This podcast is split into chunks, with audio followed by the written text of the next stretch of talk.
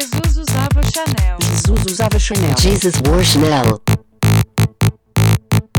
Jesus usava Chanel.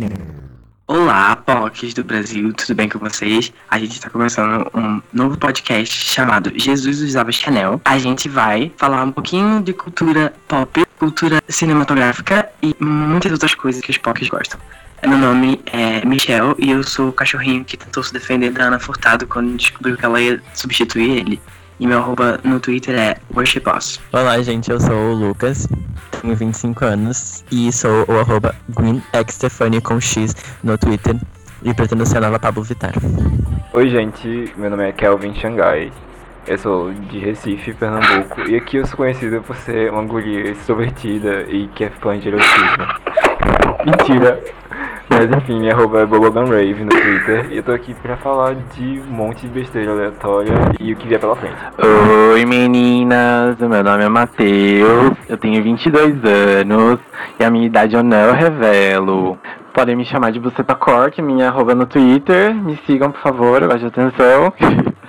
Tô aqui para trazer pedância e crocância. Oi, Pocs, meu nome é Gabriel, mas meu sobrenome é Caíno, então todo mundo me chama de Caíno. Eu sou o mais novo daqui, sou fã da Tidinha. É mentira.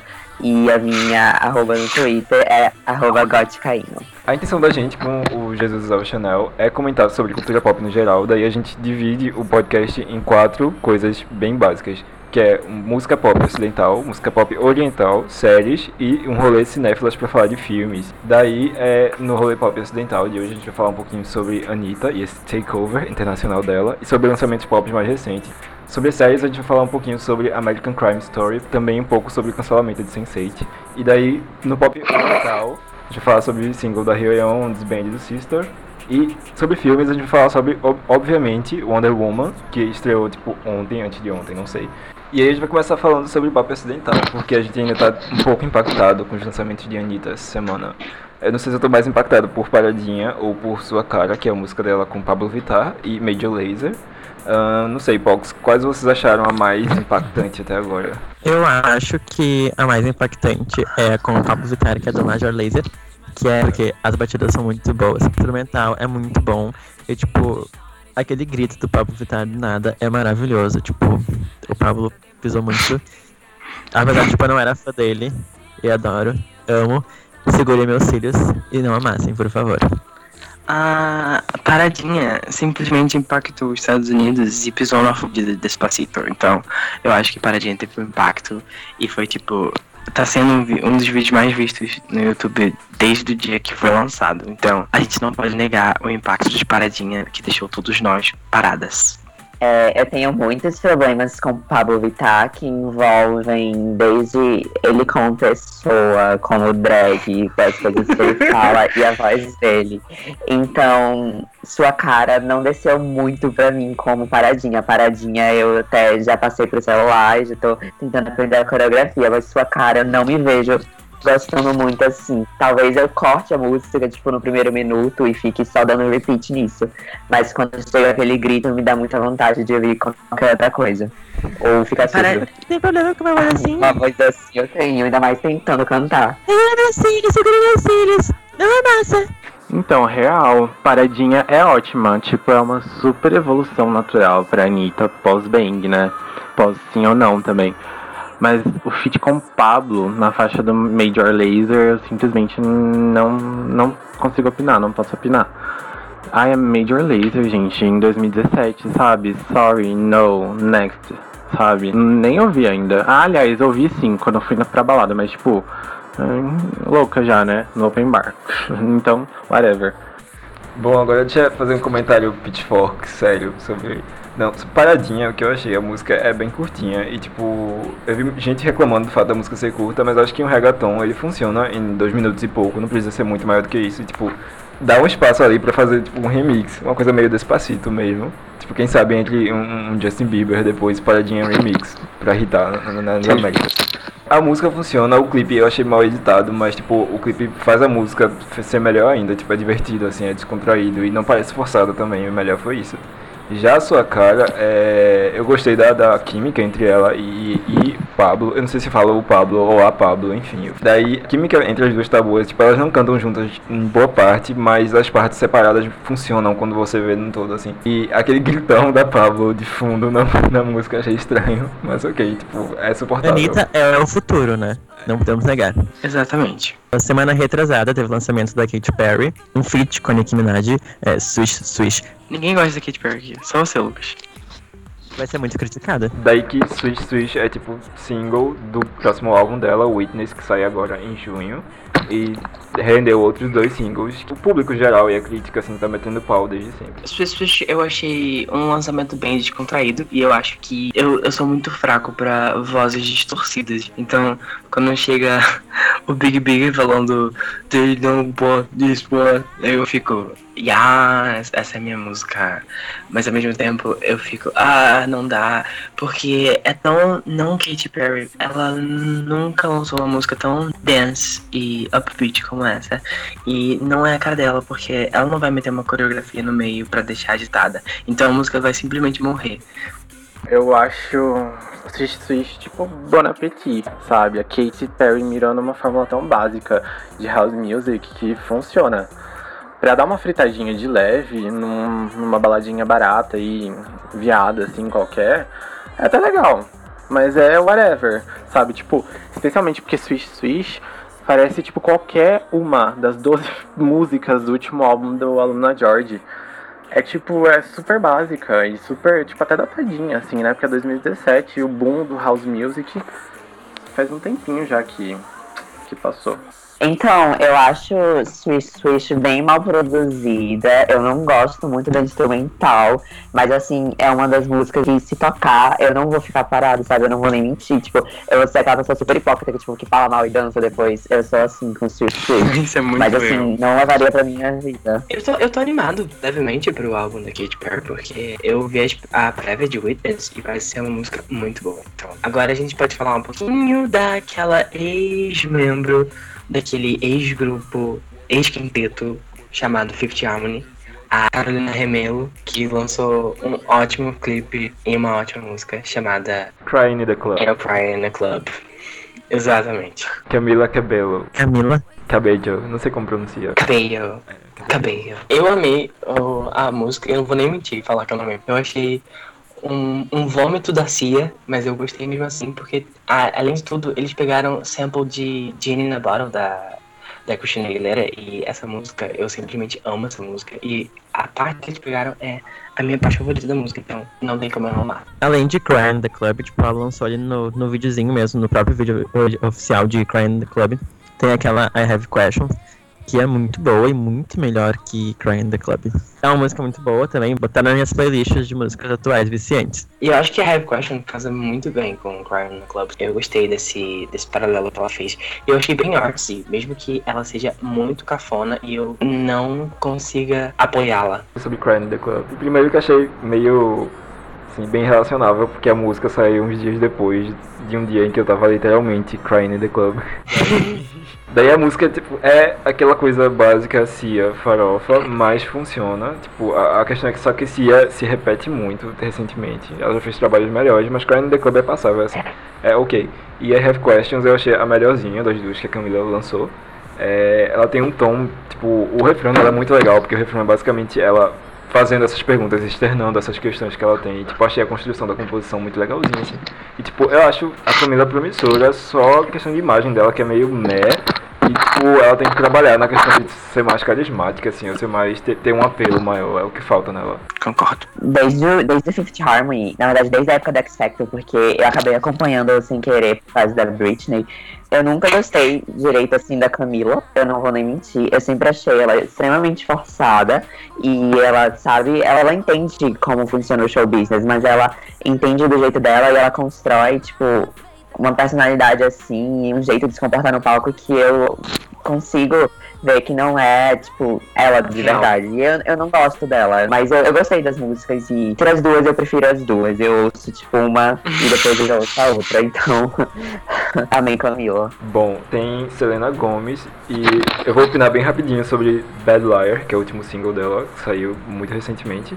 Que é um single em um tom só e é muito baixo esse tom. É uma música, é um sussurro musical de fato. O que vocês acharam dessa bomba? Na verdade, eu achei esquecível. Porque não foi uma música que me fez querer ouvir bastante. Eu ouvi e foi isso. Eu não ouvi até hoje, eu acho. Né? Acho que tipo, falta um twist na música, falta um efeito surpresa, algo que deixa você tipo, uau. Esse twist, ele fica bem pra Bridge, sabe? Quando ela tá gritando. Naquela, naquele momento que ela aumenta o tom da, da música, mas eu acho que demora muito pra chegar lá, então, sabe? Talvez com o clipe isso melhore, porque eu acho que a ajuda visual é bastante válida. Então, que, quero dizer aqui para vocês que Bad Liar é maravilhosa, sim. Selena arrasou. Tem sample pedantezinho de uma banda alternativa, acho que é Talking Heads. Né, pra garantir aquele crédito com o público cool, pra, inclusive, tipo, né, na, na Pitchfork, que é aquele site pedantezudo dos reviews de álbum, que é tipo a bíblia dos indies. É, colocou a música como melhor nova faixa do, da semana. Eu gostei, eu gostei muito. Tipo, é simples e efetiva e funcionou. Parabéns, Selena, arrasou. Achei a música, tipo, ah, muito boa. Eu achei a música muito boa. Tipo, ela é bem trabalhada. Tipo, mas você tem que ouvir com o teu fone de ouvido bem quietinho no lugar, tipo, só tu, tipo, pra te entender, tipo, ficar escutando bem o instrumental, que é um instrumental muito bom. Tem gritinho da Selena Gomes bom. Mas, tipo, é uma música que o pessoal já esqueceu. Não é uma música que, tipo, vai irritar. Seria, tipo, uma música pra lançada em, tipo, como B-side, sabe? Nunca pra, tipo, um, um, um single. É, é uma música assim, tipo, bem qualquer coisa. É, depois do revival, eu realmente achei que a Selena fosse é, me surpreender, porque eu gostei muito do revival e eu não gostei nada de Liar. Então, tipo, eu continuo assim numa expectativazinha de que ela vai lançar alguma coisa melhor. Porque eu não sei, eu, eu confio assim nela, não sei porquê. Acho que é porque ela é minha ex-Disney favorita, assim, mas né, se ela continuar lançando bomba, eu vou ter que Desistir. largar ela de lado. Não dá Né? pra defender, né? Sim, é. Inclusive, acesse- acessem, como é que é o nome daquele Twitter lá ah, que a Vin adora, ou que eles põem a Selena Gomez? Exposed Selena Gomez. Exposed SMG. Tem, é, é. Ah, é o melhor site de fanfic do mundo. Sim, vamos falar sobre Lorde Perfect Places, melhor música que saiu, tipo, essa semana, eu acho. Eu não ouvi a música, então não irei opinar, me desculpem. Mas eu gostei da anterior. Eu tava com muito medo de me decepcionar com a Lorde e Perfect Places foi a prova de que eu não vou me decepcionar com a Lorde, então muito obrigado, Lorde. A Lorde é incrível, né? Tipo, é, primeiro ela tá prestes a lançar o Melodrama, que é o segundo álbum dela. E começou bem já com Greenlight, que é uma música que eu demorei tipo umas semanas pra me acostumar, mas ela é muito, muito boa, tipo, é muito superior ao nível do material que ela tinha prestado antes. Essa Perfect Places, ela se parece com o material que ela tinha lançado antes, mas tipo com ar novo, uma coisa mais fresh, assim. É, Pra mim, Greenlight foi tipo o acontecimento do ano, assim, de música. Veio como uma surpresa. Eu achei ok de início e acabou se estabelecendo, assim, como meu single favorito até agora do ano. é, foi muito refreshing ela. Lorde arrasou, simplesmente. Perfect Places é incrível. Tem uma vibe parecidinha com a do primeiro álbum ainda, mas com uma evolução de som bacana. Bacaninha, espero que seja hit, porque Greenlight ela tentou bastante e não rolou, né? Compre Melodrama no iTunes, dia 12 de junho. Beijo. Aqui acaba o rolê de música pop ocidental. Chega. Vamos falar sobre séries agora. Vamos começar falando sobre American Crime Story, que saiu os teasers das, da terceira temporada, né? Que vai ser sobre Johnny Versace. Mas a segunda vai ser sobre o Furacão Katrina, uma coisa que eu descobri ontem, né? Enfim, eu assisti a primeira temporada, que é o caso do O.J. Simpson. É uma série muito boa. Tipo, eu não, não tava com clima, mas me recomendaram e, tipo, acabei assistindo é muito boa. Acredito que as outras temporadas serão boas também. Mas fico naquela dúvida, tipo, da maldição do Ryan Murphy, né? Que, tipo, toda a série dele flopa na terceira temporada. Vamos ver. Eu vi o teaser da American Crime Story com a Donatella. Eu, eu, na verdade, eu fiquei um pouco decepcionado porque eu achei que ia ser Lady Gaga, mas ok, tudo bem. Eu, eu a decisão do gênio visionário Ryan Murphy. E. Brincadeira. E. Eu não, eu não vi Crime Story a primeira temporada, mas eu sei que é boa, ganhou vários prêmios e a Sarah Paulson tá fazendo, então eu confio muito nela. Então, eu não vi esses teasers, não vi a primeira temporada. Porque eu estou numa vibe agora de fugir de Ryan Murphy. Eu assisti Scream Queen, Scream Queen, gente. E, tipo, a primeira temporada, por mais problemática que tenha sido, eu realmente Ai, gostei. Mas a segunda, a segunda temporada foi uma das piores coisas que eu pude presenciar na televisão. E isso me fez desistir de séries em geral. Eu não estou nem brincando. Então, tipo, boa sorte pra ele. Espero que não flop. Se flopar, problema é dele também. E tipo, esse negócio caindo de desistir de séries no geral é bem simbólico porque ele é a pessoa mais viciada em série que conheço na vida, tipo, desde sempre. Então, é, Scream Queens, segunda temporada foi um gole pesado. Já sobre American Crime Story, é, eu assisti a primeira temporada, que era sobre O.J. Simpson, achei muito boa.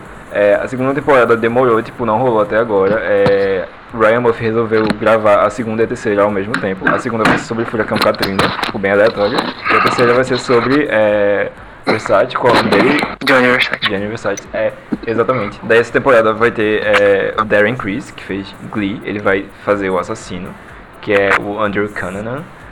E daí ele soltou tipo umas fotos, tipo, basicamente pelado no Twitter pra divulgar o personagem. O nível do, do low profile da coisa, né? E saiu também uma foto, tipo, o still teaser da Penelope Cruz, que vai interpretar é, a Donatella Versace, a irmã do protagonista da história. E, tipo, tecnicamente, antes surgiram os boatos que ia ser Lady Gaga que ia fazer, exatamente tanto pela, pela semelhança quanto por essa amiga próxima da Dona- Donatella. Mas de acordo com o que disseram, ela não fez, não vai fazer porque, tipo, é, a agenda não bateu, ela vai ter tudo daqui a dois meses. Daí, tipo, não, não rolou. Mas a série tem plot bom porque é um, é um crime midiático, tanto quanto o primeiro da primeira temporada, que chama a atenção e que, tipo, se for bem, tão bem desenvolvido quanto na primeira temporada, vai ser um- uma temporada incrível. Agora eu só não sei se eu vou engolir bem a segunda sobre Furacão Katrina. E sobre o Ryan Murphy no geral, tipo, não tenho medo das séries dele, porque Field, a série mais recente dele, é muito boa. Muito, muito boa. Então, o Ryan Murphy, ele foi por um bom tempo uma referência de séries cujas ideias eram muito boas, mas as séries eram mal executadas. Mas eu acredito, eu tô acreditando na redenção dele, especialmente por American Crime, American Crime Story, que a primeira temporada foi sensacional. A Sarah Paulson, tipo, foi um tour de force, assim, sabe, de atuação dela. Foi espetacular, foi maravilhoso. E agora Field, que também foi sensacional, maravilhosa em praticamente todos os aspectos. Eu tô ansioso pelas próximas temporadas de American Crime Story. Especialmente porque a segunda temporada será sobre o furacão Katrina. E praticamente não saíram muitas informações sobre ela, mas a terceira temporada, que é sobre o caso do Versace, saíram já muitas fotos, muitas informações. Praticamente, tipo, já saiu, acredito que até o, o roteirinho, né, do, do primeiro episódio. E tipo, da segunda temporada não, então eu tô um pouco apreensivo com, a respeito disso, do, da segunda temporada ser tipo um- uma coisinha meio low-key, tipo, só pra passar um tempo, assim, pra ter uma, a produção da, do boom que vai ser a terceira temporada, mas enfim. É Ryan Murphy, né? Oi, galera, vamos falar de coisa boa agora, porque crime, né, etc. Acho que a gente precisa de uma coisa pra suavizar o ar. Por exemplo, a gente acabou de receber a notícia de que Sense8 foi canceladíssima. E eu estou simplesmente transcendendo com essa notícia. Eu achei incrível que o Netflix está usando o dinheiro de todo mundo e fazendo as coisas como elas devem ser feitas. Então, Sense8 já vai, tipo, muito tarde, porque pensa numa série ruim.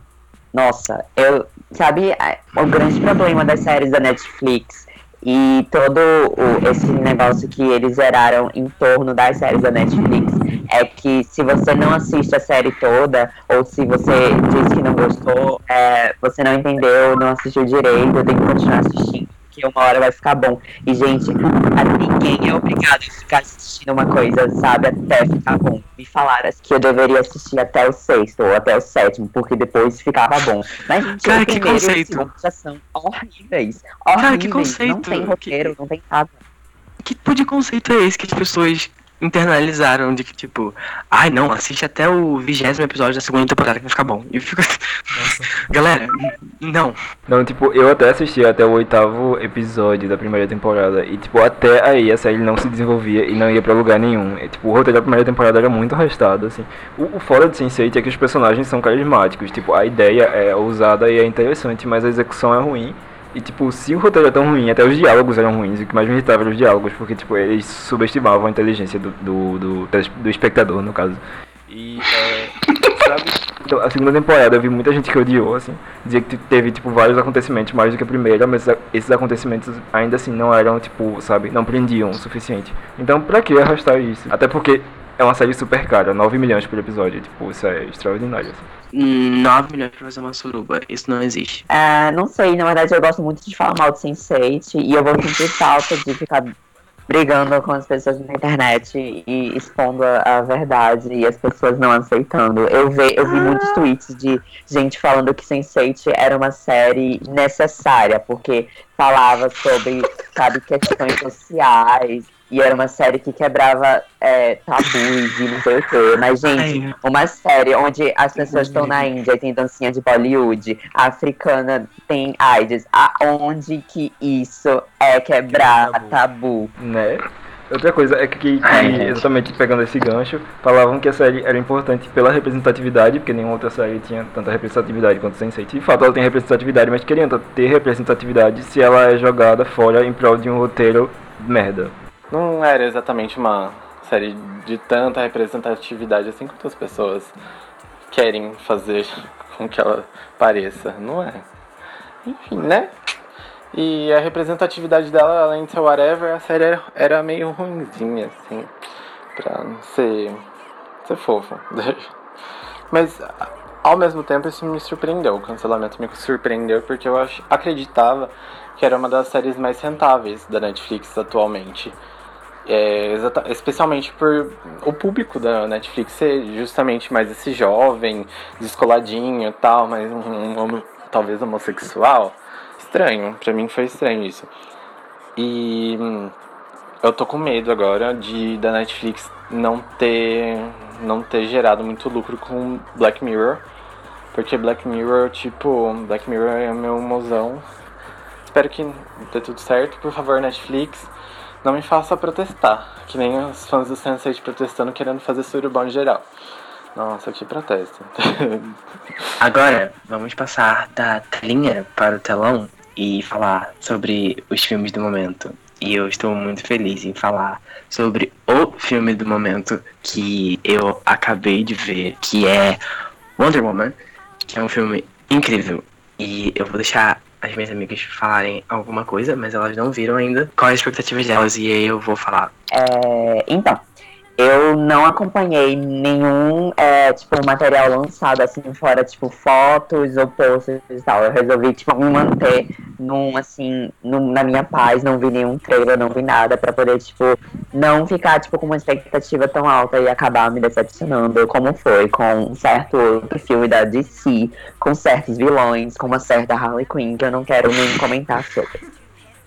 E, tipo, eu vi as críticas, né? E todo mundo, tipo, todos os filmes da DC são, tipo, vão muito mal nas críticas. E esse foi, tipo, bem. Então, teve uma recepção boa do público. Então, tipo, eu tô muito ansioso pra poder ver ela na telona. Ainda não tive a oportunidade de ver Mulher Maravilha, mas estou ansiosíssimo pra ir no cinema, dar uma olhadinha, porque todo o hype do, por trás do filme tá sensacional, especialmente a quantidade de machaiadas doendo o cu porque tá tendo um filme de uma heroína.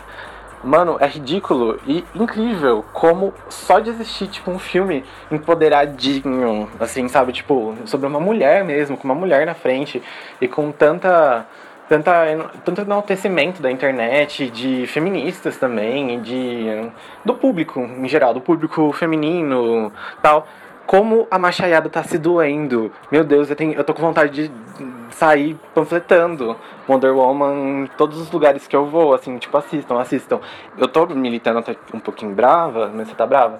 Tô brava. Porque é. Ai, meu cunhado, inclusive, tipo, ontem falando que queria ver o filme, ele, ah, ah, filme de heroína, cadê o filme dos homens? Mano, cadê o filme dos homens? Ai, cansei. Leva meu cu cheio de merda! Ah! Minha expectativa tá tipo lá no céu, porque eu não consigo contar expectativa em relação a nada. É, os filmes do, desse universo estendido da DC mais recente, eu assisti os dois primeiros e confesso que eu me decepcionei muito com ambos. Mas ok, né? Tipo, eu pensei, ainda tem uma esperança com Wonder Woman e com, com Aquaman.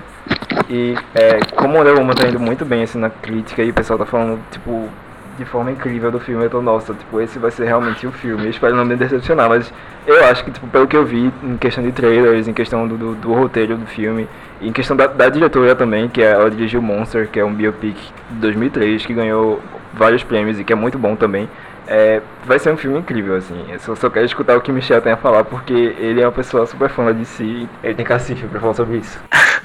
Então, fui na pré-estreia de, de Wonder Woman e eu, infelizmente, não tive nenhuma dessas oportunidades de não ter nenhuma expectativa, porque Wonder Woman pra mim é o símbolo de tudo que eu sou desde criança e assim que anunciaram que ia aparecer a Diana em Batman vs Superman, eu fiquei muito animado com a ideia, porque é a primeira vez que a gente ia ter a Diana dentro do cinema. E isso aumentou as minhas expectativas para um filme solo dela, o que foi que aconteceu logo depois.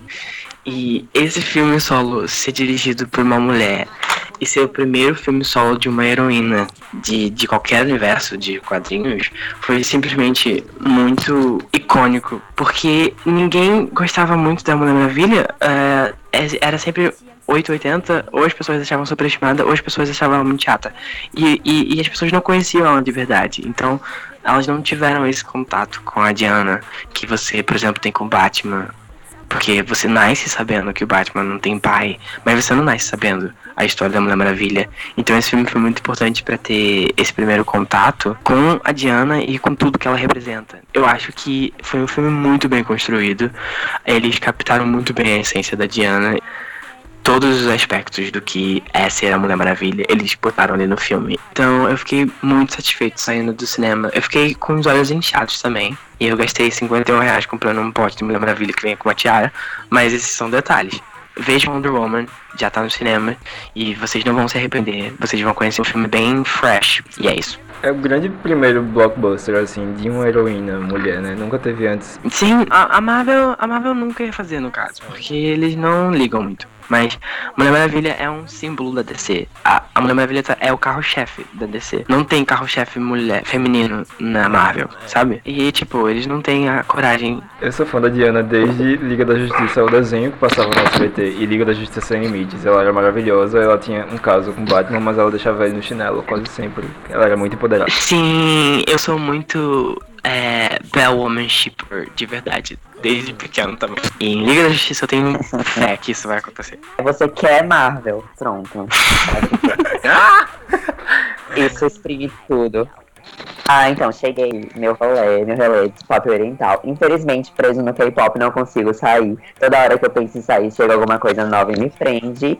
Mas uma coisa que certamente não me prendeu, e eu tenho certeza de que quem gostou precisa checar a audição, é o single novo da Hyoyeon. O que é aquilo? Eu posso fazer meu comentário? Pode.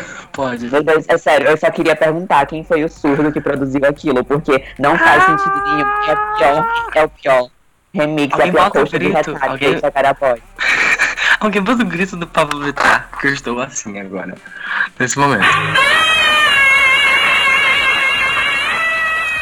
Eu acho que a SM deveria ter mandado essa, essa música pra Coreia do Norte, que lá eles gostam de bombas. Eu preciso comentar que eu tava. É, todo mundo tava falando muito mal antes de sair e eu tava esperançoso, tentando defender, né? Porque eu gostava muito de Mystery e eu gosto muito dela ainda.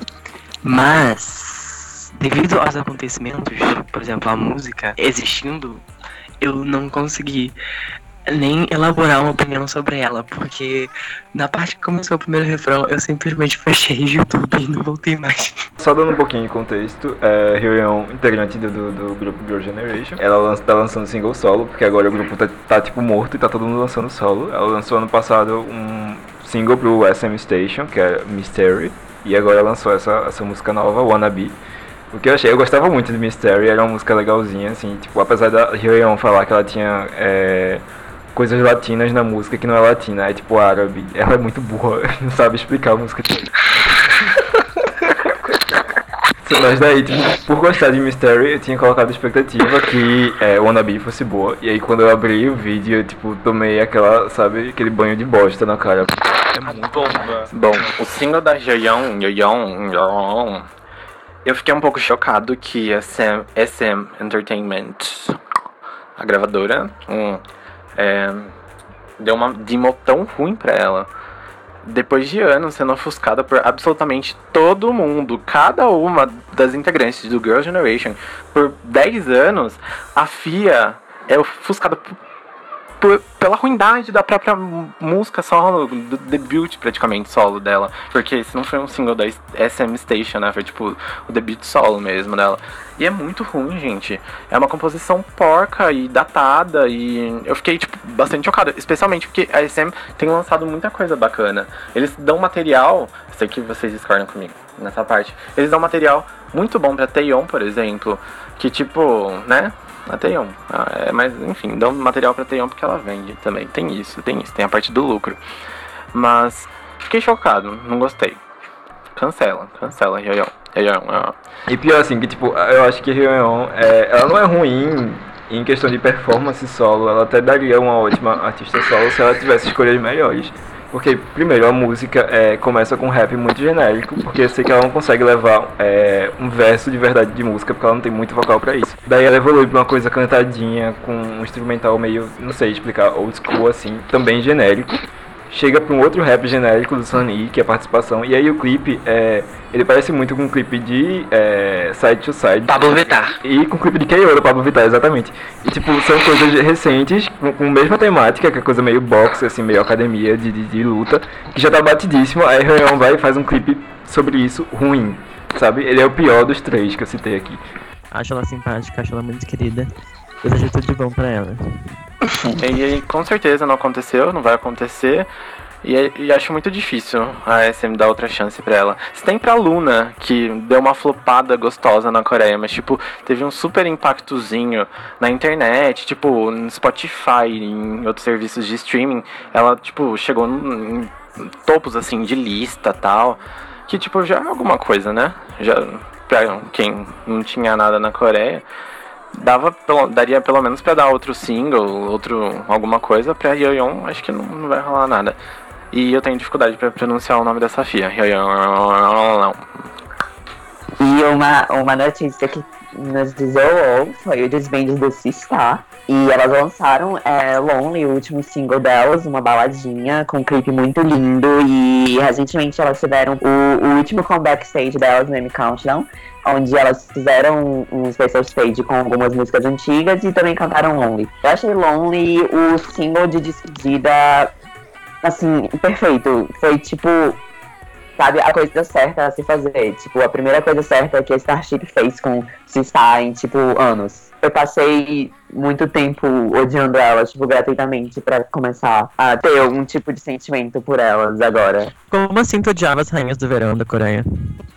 É Ela inexplicável. né? simplesmente não descia. Desde que elas é, voltaram com Love You, eu decidi que eu ia começar a odiar elas. Bom, eu preciso dizer a minha história com Sistar porque ela é muito emocionante. Eu conheci Sistar na época que eu conheci Miss A. E aí, tipo, eram os dois groups do momento que eles tinham debutado quase na mesma época. E aí eu olhei Sistar e eu olhei Miss A. E eu vi quem precisava mais do meu amor. E era Sistar porque elas eram muito flopadinhas. E eu falei, bom, eu vou pegar vocês e vou adotar vocês pra sempre. E eu nunca imaginei que elas iam ficar tão grandes quanto elas ficaram. E quando elas ficaram, foi exatamente quando elas ficaram grandes que eu fiquei mais afastado delas, porque depois de You foi só ladeira. E eu fiquei assim, incrédula com as coisas que elas lançavam e não descia de nenhum. Então eu me afastei muito de Sistar e eu não queria que isso tivesse acontecido. Mas eu ainda tô muito triste com o desband delas. E, mas eu acho que eles estão fazendo uma coisa certa, que é relembrar exatamente os passos do grupo e mostrar o legado deles no, no, no goodbye delas, sabe? Porque não é uma coisa que as empresas fazem muito. Tipo, Wonder Girls saiu com uma baladinha feia, uma capa muito cafona. E foi só isso. Muito que bem. É, eu sempre achei elas uma girl band genérica. Demais. Elas são extremamente talentosas, mas o material delas sempre foi muito a deixando a desejar. É, boa parte por, tipo, boa parte do material delas ter sido composto pelo Brave Brothers, né? Aqueles, aque- é aquele, né? Tosco. Que faz música ruim e tosca. Não gosto. E é isso, assim, fico só com pena porque é um dos grupos da última geração, assim, né? Tipo, tão, a maioria desse, dessa época tá morrendo. Mas pelo menos elas saíram, tipo, num, num alto, assim, não teve nenhum escândalo, não teve nada. Então, feliz por elas até. Quem sabe a Reolin, Reorin aproveita agora que vai ficar solo total e vem pro Brasil e grava um clipezinho, grava uma música com a sósia dela, Sabrina Sato. Ou vai para o Japão também, grava com a outra sósia dela, Koda Kumi. Arrasou, Sabrina Sato!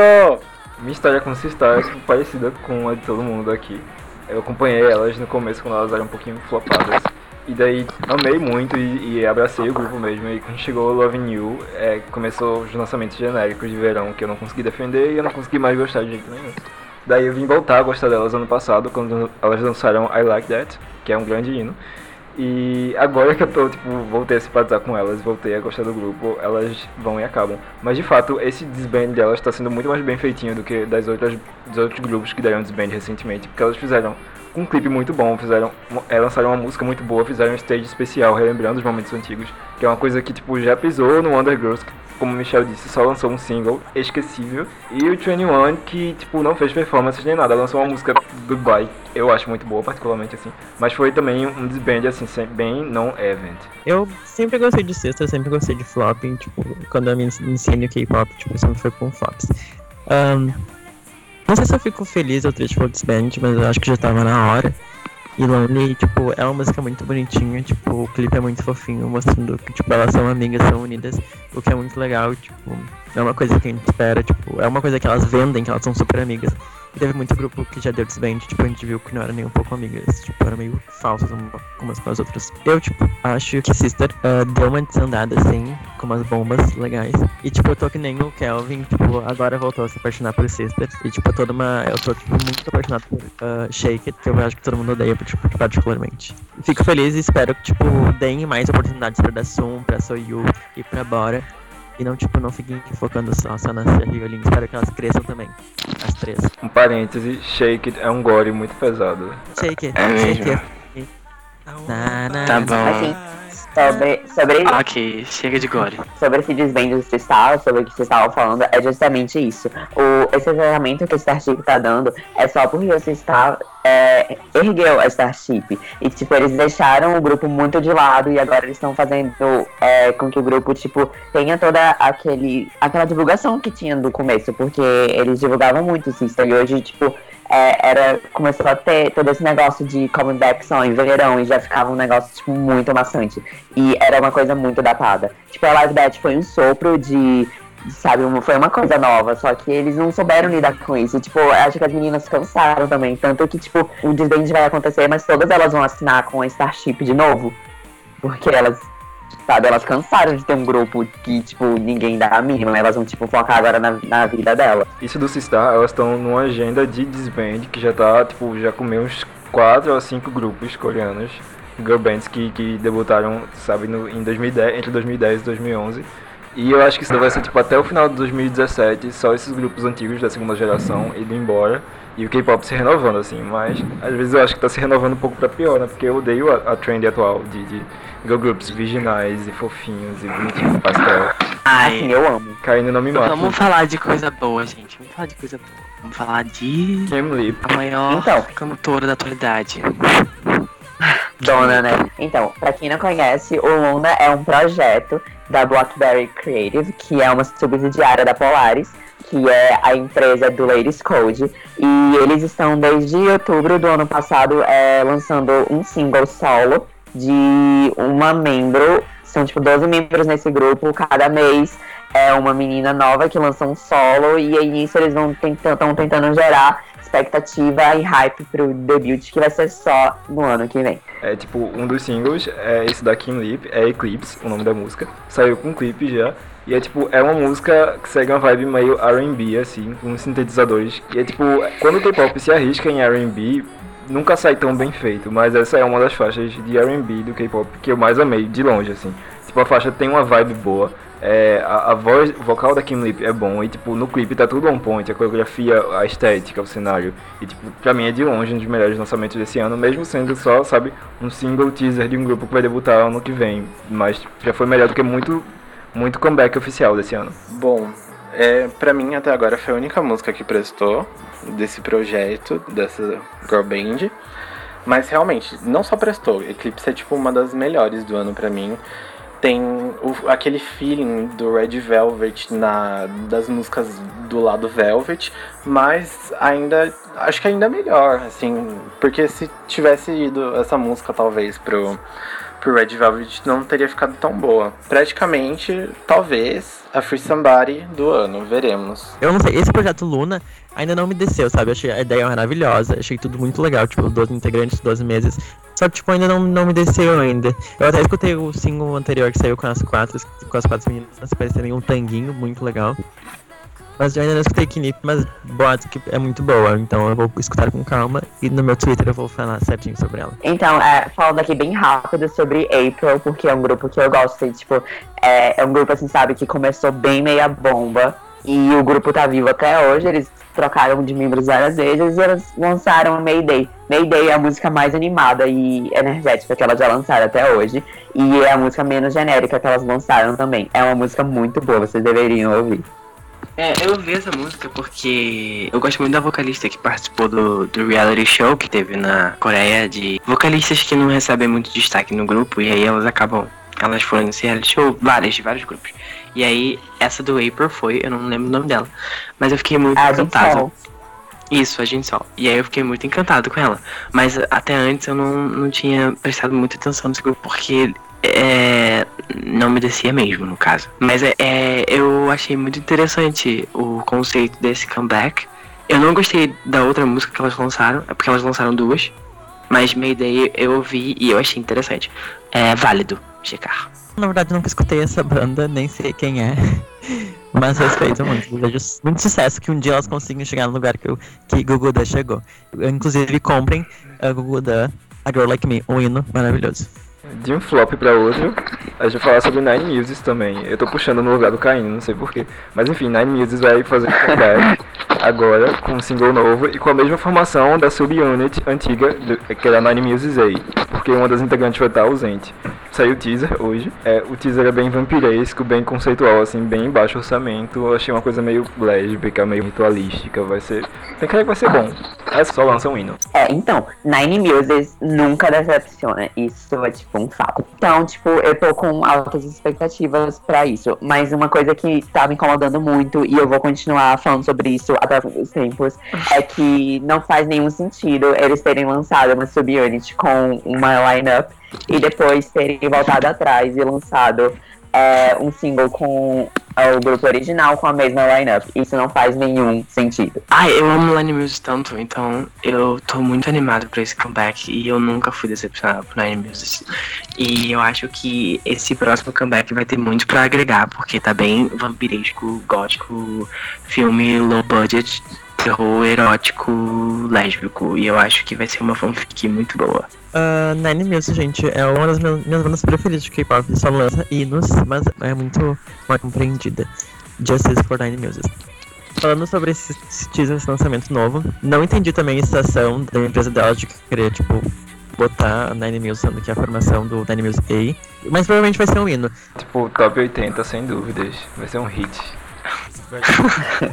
Falando sobre esses teasers, né? É até bom que, tipo, elas sigam mesmo uma vibe, assim, tipo, diferente do que tá tendo assim atual. Porque sempre foi característico delas de fazerem coisas assim, tipo, meio diferentes, meio assim, sabe, alternativa e fora do meio. Então, eu espero mesmo que elas façam uma coisa assim, porque a gen- o K-pop tá carecendo muito de grupo assim original. Tanto que acho que grupo assim seguindo uma vibe assim de terror mesmo, só Dreamcatcher.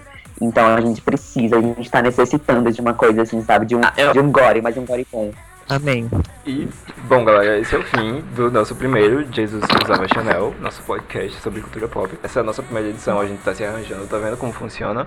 É, queria agradecer por vocês terem ouvido essa, essa experiência até o final. Se vocês gostaram, vocês podem seguir a gente no Twitter, que é arroba JesusWord, W-O-Chanel. E se liga no SoundCloud também, também é soundcloud.com barra Chanel. A gente vai estar lançando episódios regularmente, assim, a nossa intenção é lançar semanalmente. Vamos ver se a nossa agenda vai dar. É, comentem, opinem, digam se tá bom, se não tá bom, se se muda. Xinguem. Deixa de xinguem. É, É, espero que tenham gostado desse podcast, que é maravilhoso. A gente tá tentando agregar cultura e valores cristãos barra otaku. sigam a gente e, tipo, hum, Escolham seu membro favorito. pois é, Se você ouviu até aqui, você vai ganhar um Chanel. em breve, chegando em 2028. Beijos, fiquem com Deus. Ai, a gente podia ter falado da Yumi ficando surda, né? Mas ninguém liga pra Yumi. Beijos a todos. Jesus usava Chanel. Jesus usava Chanel. Jesus wore Chanel. Jesus usava Chanel.